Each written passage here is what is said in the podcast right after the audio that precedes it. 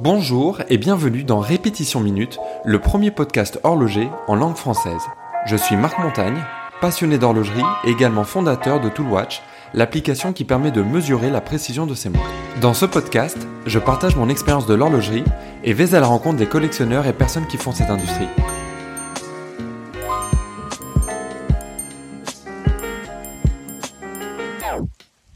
Le marché de la montre pre-owned ou de seconde main ou encore d'occasion est en ce moment dans toutes les discussions autour de l'industrie horlogère. Dans cet épisode, nous allons voir pourquoi ce phénomène bouscule toute une industrie, pas seulement d'un point de vue économique, mais aussi tout simplement la façon d'aborder l'acte d'achat de sa montre. Aujourd'hui, ce marché est estimé à 16 milliards de dollars par an, mais le potentiel global, avec toutes les montres dormant dans un tiroir, est estimé à 500 milliards. Pour vous donner un petit peu un ordre de, référence, 16 milliards, c'est la taille du marché des montres neuves actuellement. Et ce qu'il faut bien prendre en compte, c'est que c'est ce, marché-là, chaque année, une montre neuve, finalement, ça va euh, aller potentiellement alimenter le, euh, marché de la montre euh, de seconde main. Donc dans les euh, années à, venir, si ce n'est les, mois, on peut considérer que le, marché de la, seconde main va euh, dépasser euh, le, marché de la montre neuve. Il n'y a pas de raison que la, tendance s'inverse. En cherchant un petit peu, je suis tombé sur un, autre chiffre qui était aussi éloquent. C'était celui de, Watchbox, donc un, revendeur de, de montres de, de, seconde main, anciennement Govberg Watches. Euh, qui annonce vendre euh, une montre euh, bah, toutes les 9 minutes avec un prix moyen de 13 500 dollars.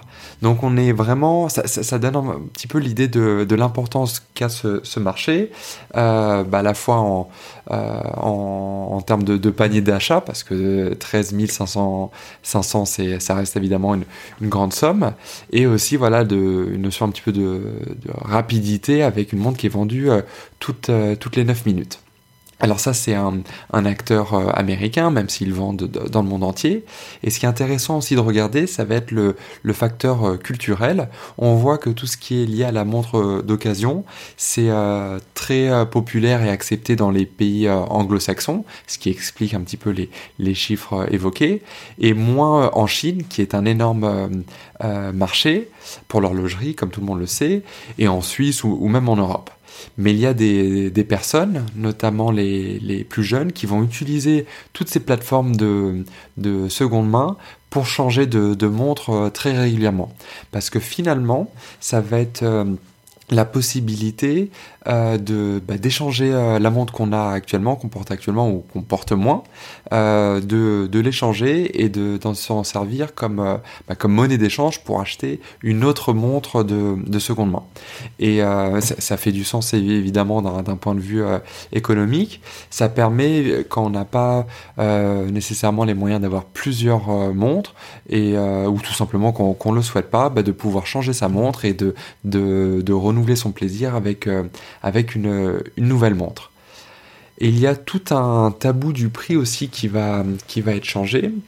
Parce que contrairement à l'horlogerie traditionnelle ou plutôt la, montre neuve, euh, les prix eux vont complètement... Euh, la discussion va être tout autre parce que les prix peuvent euh, tout à fait baisser ou augmenter et ça on le comprend très facilement. Si vous avez une montre neuve dont le prix augmente, comme c'est le cas à échéance régulière dans toutes les marques. C'est toujours euh, difficile pour, euh, bah, pour les clients potentiels parce que euh, les augmentations de prix, c'est toujours 5-10%, donc c'est, marquant, c'est, c'est, pas anodin. Et puis, donc voilà, donc c'est dur à, encaisser, à accepter parce que ça fait tout de suite sur certaines sommes, bah, ça augmente très vite. Et à l'inverse, presque pire, j'aurais envie de dire, une, une baisse de prix, ça peut être très mal interprété par, bah, imaginez, vous venez d'acheter une, une montre et euh, et euh, vous apprenez que trois mois plus tard, euh, bah, cette montre a baissé de, de 7%.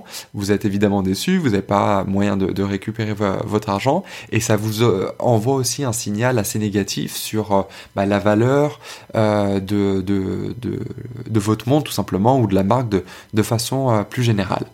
Ce qui est intéressant aussi, et je reviens là sur le l'aspect euh, échange, c'est que souvent, si vous euh, revendez votre montre et que vous achetez une montre euh, tout de suite derrière, ou enfin vous faites un, un échange, vous avez euh, un meilleur prix que si vous la revendiez sans, sans acheter. Donc c'est vraiment une tendance qu'on observe de, de, plus en plus euh, de, de, personnes voilà, qui vont euh, changer euh, plus régulièrement de, de montres, notamment avec des, voilà, des échanges, des trocs, en utilisant ce, ce marché, cette offre de la seconde main.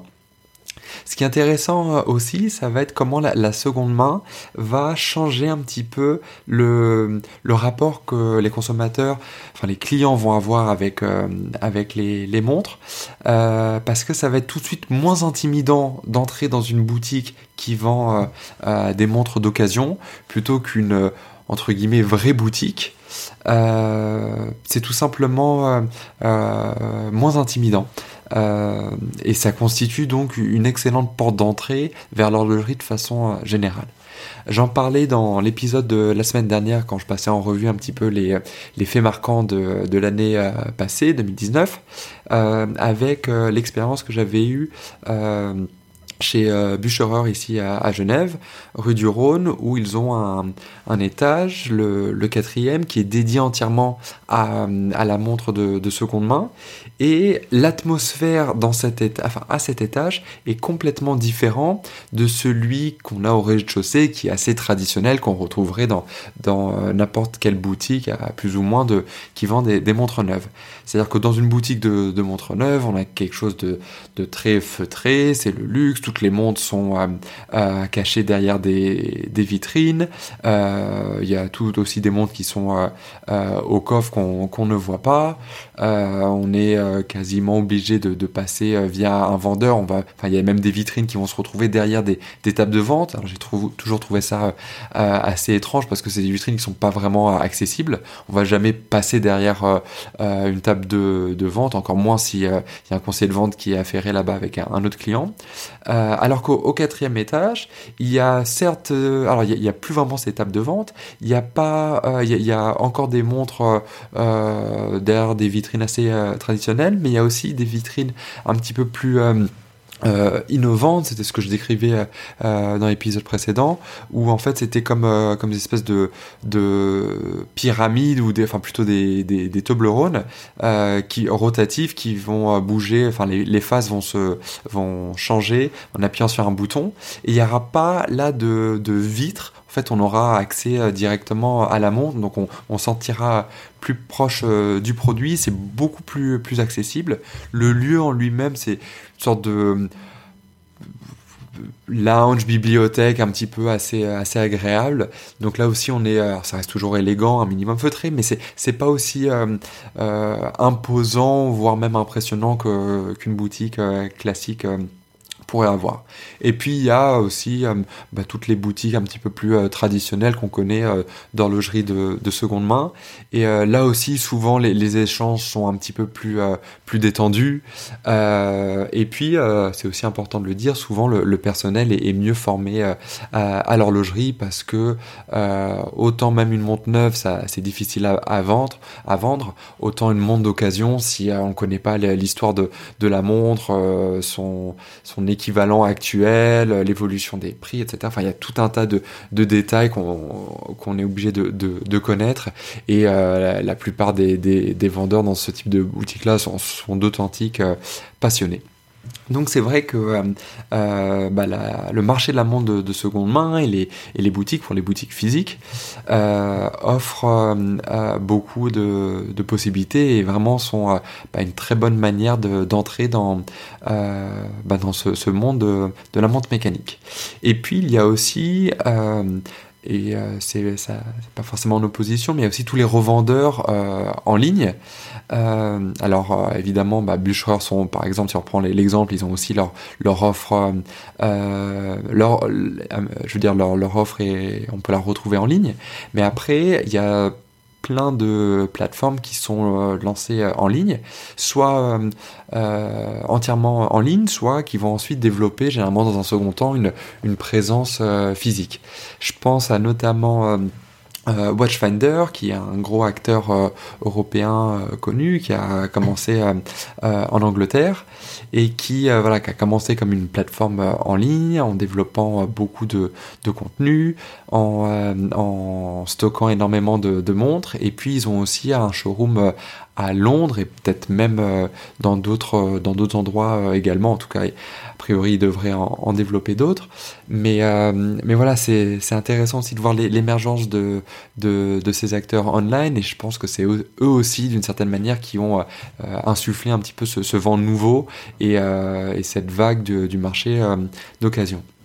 Et alors sur, sur, tout ce marché, encore plus que euh, pour les marques qui vont vendre leurs produits euh, neufs, il va y avoir l'importance de, de, développer du, du contenu euh, énormément éducatif pour, euh, bah pour se distinguer, pour devenir euh, une marque, pour se faire reconnaître et pour créer une, une, une, crédibilité. Là où ça va devenir évidemment important, c'est que si vous allez dans une boutique, une boutique de la marque, pour acheter, ou même un, revendeur multimarque pour acheter des montres neuves, la question de l'authenticité ne va pas se poser. Euh, et puis euh, la montre, finalement, c'est celle qui est au catalogue, tout le monde la connaît. voilà, c'est assez simple à, expliquer, à vendre, à authentifier, etc. En revanche, quand vous vendez une montre euh, mécanique d'occasion, là, euh, il peut se poser la, question, il va se poser la question de, de l'authenticité, de l'état de la montre, est-ce qu'elle fonctionne, est-ce qu'elle est garantie, etc.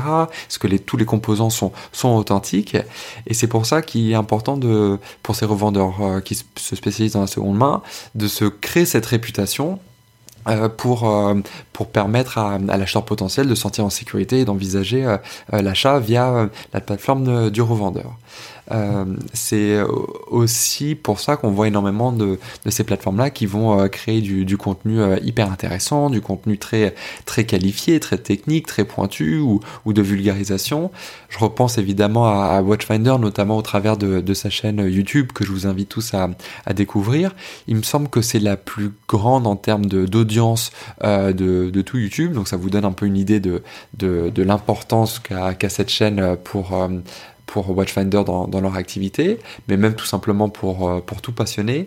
Et là où c'est intéressant, je trouve, c'est euh, euh, la, qualité de, de, de, la chaîne, par les, les explications qu'il va y avoir sur, sur les montres. Donc ça va être souvent des, des revues de, de montres, des comparaisons entre, entre plusieurs modèles. Et je pense que c'est aussi une manière pour eux, là où ils sont distingués, c'est assez novateur quand ils sont lancés, c'est que ça a été, il me semble, les premiers à faire vraiment des, des plans macro. Euh, plus, plus, plus, vraiment euh, très, très zoomé. On voit toutes, euh, toutes les finitions de, la montre. C'était vraiment très, très qualitatif. Et puis, donc voilà, il y a les, revendeurs, mais il y a aussi les marques qui vont euh, pouvoir, euh, euh, et qui le font de, plus en plus, qui interviennent dans, euh, sur, sur ce marché-là. Parce que finalement, un petit peu comme on peut le faire aussi dans, dans l'automobile ou, dans le secteur, bah, eux, ils ont la légitimité pour réparer, restaurer les, les, les, modèles en question, pour les authentifier bien évidemment, pour les, les remettre à, la vente, ils connaissent évidemment leurs produits. Il y a plusieurs marques qui, euh, font ça. Et euh, euh, une offre qui est, connue, c'est celle de Vacheron Constantin avec l'offre Les Collectionneurs. Donc Les Collectionneurs, c'est une offre de montres d'occasion, vintage. c'est souvent des, modèles vintage plus plus. Ça va pas être une montre qui va euh, avoir juste 15 ans, 20 ans euh, d'ancienneté. Ça va être des, modèles qui sont qui peuvent être vieux de plus d'un siècle qui vont être euh, entièrement restaurés par Vacheron Constantin avec une garantie de, de deux ans, ce qui est euh, bah, l'équivalent d'une montre euh, achetée neuve et qui, qui, va être vendue lors de d'expositions itinérantes qui vont se balader de, de, boutique en boutique de par le monde à, à, des collectionneurs dans, dans, le monde entier. Et puis pour les, les plus petites marques, euh, donc celles qui vont euh, avoir des, volumes de production encore plus petits qu'une marque comme Vacheron Constantin, ça va être la, la possibilité euh, de maîtriser entièrement le, euh, le marché de la seconde main, en tout cas potentiellement. On pourrait imaginer que pour euh, une montre qui va euh, fabriquer quelques centaines de, de montres à l'année, je pense à des marques comme MBNF justement qui fait de, du marché, enfin qui revend des montres de, de, seconde main, potentiellement si eux ils arrivent à établir leur, leur présence sur, sur ce marché-là, on peut imaginer qu'à terme, une immense majorité de, de des montres MBNF même de seconde main, ne soient vendus que via leur plateforme. Euh, et donc c'est intéressant à, plusieurs aspects.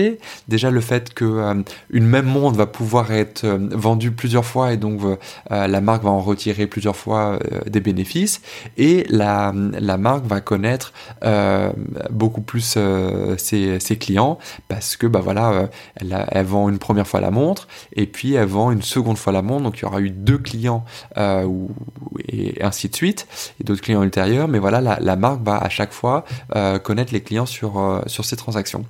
Alors que si la montre euh, la même montre serait revendue sur un chrono 24, mettons sur eBay ou, euh, n'importe où. Euh, finalement, ça se fait à l'insu de, la marque.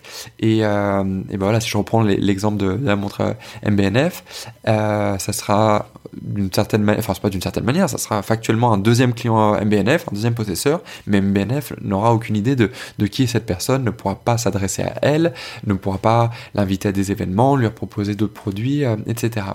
donc évidemment, des, marques qui font des très très gros volumes, jamais ils ne pourront euh, maîtriser euh, euh, entièrement le marché de la seconde main. Ils maîtrisent déjà même pas le, marché de la montre neuve pour, la plupart, passer un certain volume.